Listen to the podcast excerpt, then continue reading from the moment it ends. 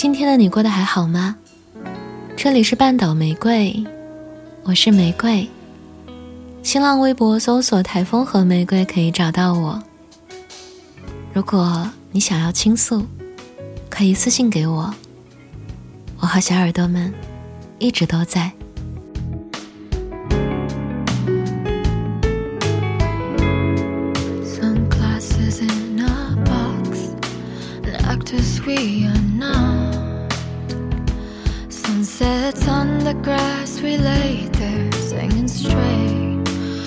Talk to future days with smiles on our faces and through our clothes how the wind had froze 最近好像很流行松弛感这个词想想也不意外现在我们好像活得都太紧绷了也没办法大家压力都很大到了某个年纪，身边所有人都在影响你，有意无意的催促你考虑人生大事。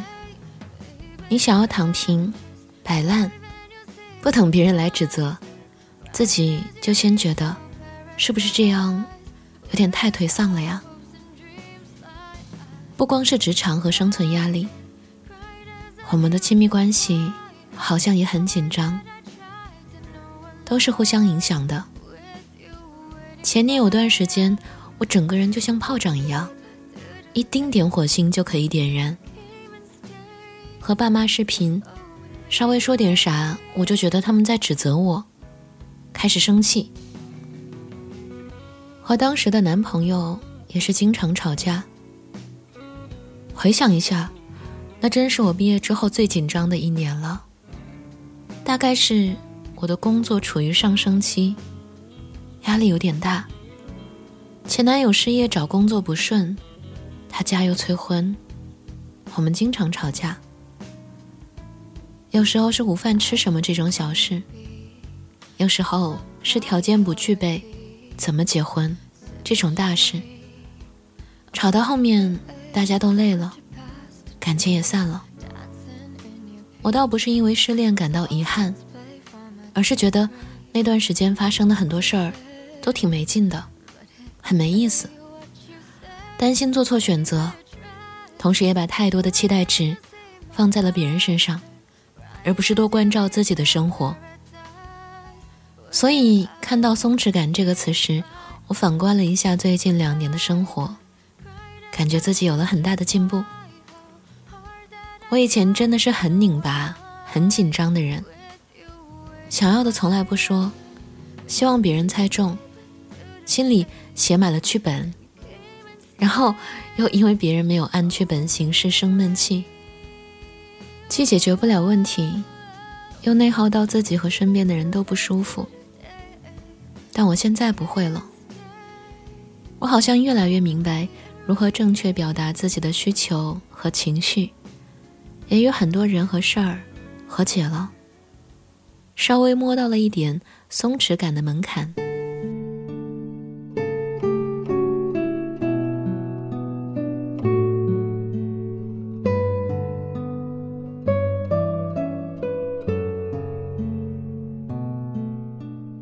这两年我践行最多的一个原则就是，有话直说，家也无所谓。比如说想要找人一起吃饭，以前我在开口之前会想很多，对方有没有空啊？他是不是愿意跟我一起吃饭呢？我说出来有没有可能太勉强对方啊？对方会不会觉得我是上赶着或者没朋友？听起来很离谱是吧？但真的，都会在脑子里面绕半天。现在就很自然啦，直接问晚饭吃什么，我想要吃火锅，要一起吗？对方说好，就一起去；对方说不行，那就下次再约呗。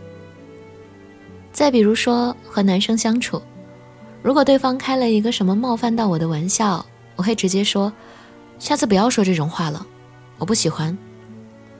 他记住。并且不再说最好。如果他还说，就拉开距离。如果他上纲上线，觉得我是一个很难搞的人，那也等于从一开始就规避掉了不适合自己的人。其实很多紧张感，是我们自己制造的。要么太在意评价，要么太内耗，终止了行动力。为什么那么多人喜欢《被讨厌的勇气》这类型的书呢？不就是大家都希望可以做自己，又完全做不到不被人影响吗？不要总是停留在我想，多内化一些理论知识，尽量做到我可以。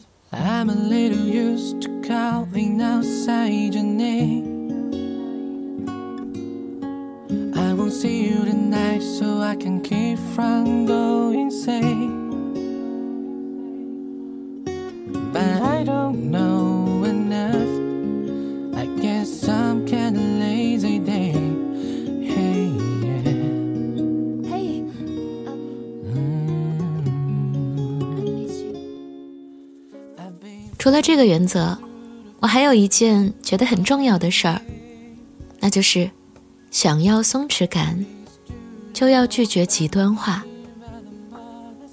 我经常看到一些女孩，挺恋爱脑的，喜欢一个人的时候，恨不得完全扭曲自己去迎合这段感情，相信天长地久，人不会变心。被伤害之后呢？就立刻进入另一种极端，再也不相信爱情了。男人没一个好东西。甚至我有朋友的恋爱观完全变成了：从此以后，爱情在我这儿只看利益，不看喜好。其实我大概也理解为什么会这样。我们的教育里面好像很少有中间地带和人性弱点。我们从小看的书，追的剧。好人都是极善之人，坏人都是恶贯满盈。感情必须忠贞不二，生死与共。但现实生活从来都不是这样的。以前我也很讨厌那种给坏人洗白的桥段，但慢慢也明白，人总是复杂的。我那天看到关于刘奕君的一个视频，说他总是演反派。但他会去挖掘反派角色身上的好。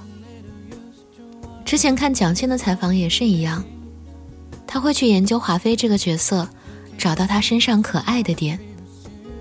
我想，正是因为每个人的性格养成都是有理由的，我们才能看到所谓“演活了”这样的评价。人性是很复杂的，现在伤害你的人，曾经也会真的对你很好。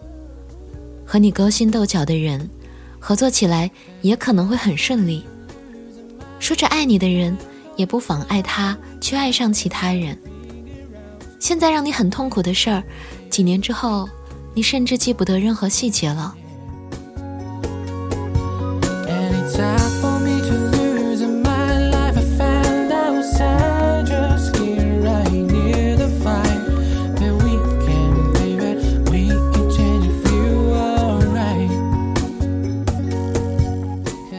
我最近在看《霍乱时期的爱情》，又被刷新了一些认知。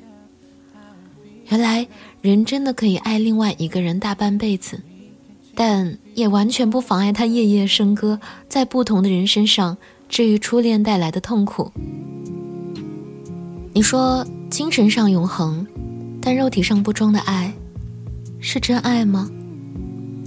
我给不出答案，因为答案就是很复杂。所以说啊，永恒的爱很少，完美的人不多。也许真正明白这件事后，我们都能做到不苛责自己，也不苛求别人，真正获得理想中的松弛感。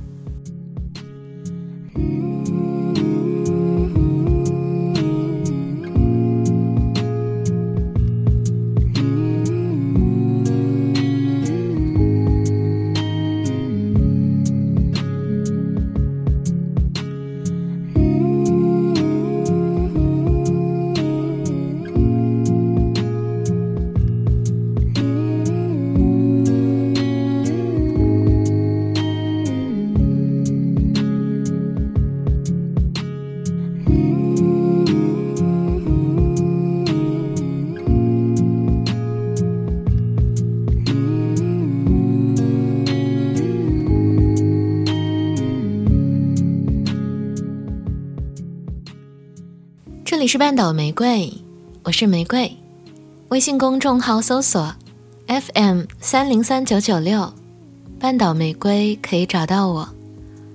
想要了解本期歌单，可在公众号中回复关键字“灰色地带”，即可获得。文章来自阿司匹林博物馆。我是你的玫瑰，晚安，亲爱的小耳朵。